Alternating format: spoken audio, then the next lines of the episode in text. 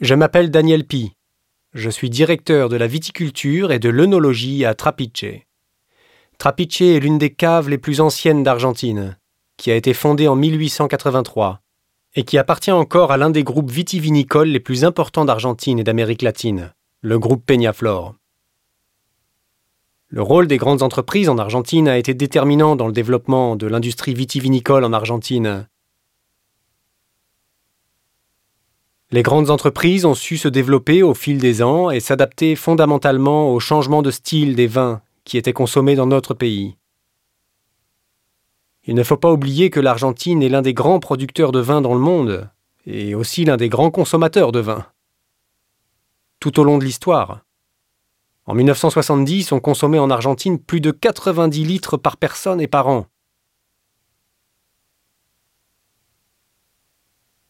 Cela a entraîné un développement excessif de l'industrie, c'est comme ça qu'on pourrait le formuler, pour la production de vin de consommation courante. Avec le temps et la mondialisation, les changements dans la consommation ont fait que l'on consomme de moins en moins de vin, et de ce fait, d'autres boissons ont pris la place du vin. Et les bières et l'eau minérale ont remplacé en partie le vin à ce moment-là.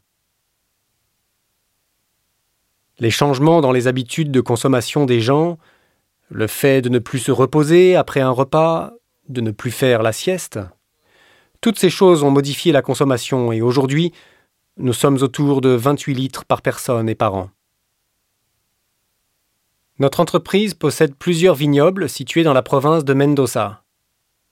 Les vignobles de Mendoza se sont un peu développés également en fonction des habitudes de consommation des Argentins.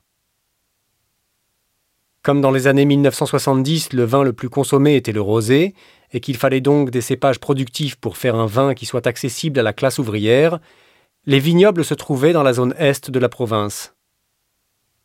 Ce sont des sols alluviaux. Tous les sols de Mendoza sont alluviaux, mais situés dans les zones fertiles, de sols profonds.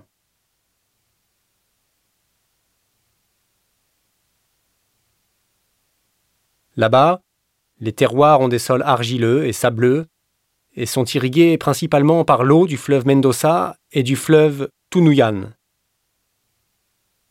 Dans cette zone, qui s'est fortement développée dans les années 60 et 70, on cultivait des cépages de faible qualité œnologique, si je peux le formuler ainsi, comme le Criolla, le Pedro Jiménez ou le Tempranillo.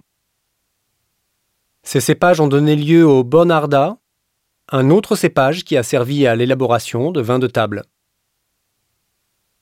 Avec le temps, avec la baisse de la consommation et la recherche d'opportunités et de nouveaux consommateurs dans le monde, en particulier ces 15 ou 20 dernières années, c'est-à-dire depuis les années 1990, l'Argentine a essayé d'élargir son offre, d'abord sur le marché national, mais aussi pour exporter.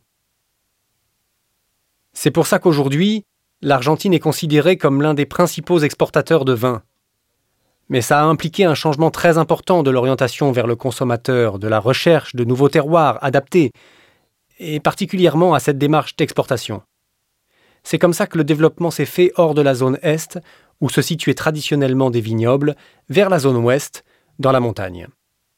Des 600 mètres de la zone Est où nous nous trouvions, nous sommes passés à 1000, 1200, 1400 mètres d'altitude, car on recherchait des climats plus froids et des terroirs moins riches et moins profonds. Voilà donc la grande transformation qu'a connue l'industrie vitivinicole argentine au fil du temps. Et par extension, le rôle de ces grandes entreprises dans le développement de notre activité vitivinicole.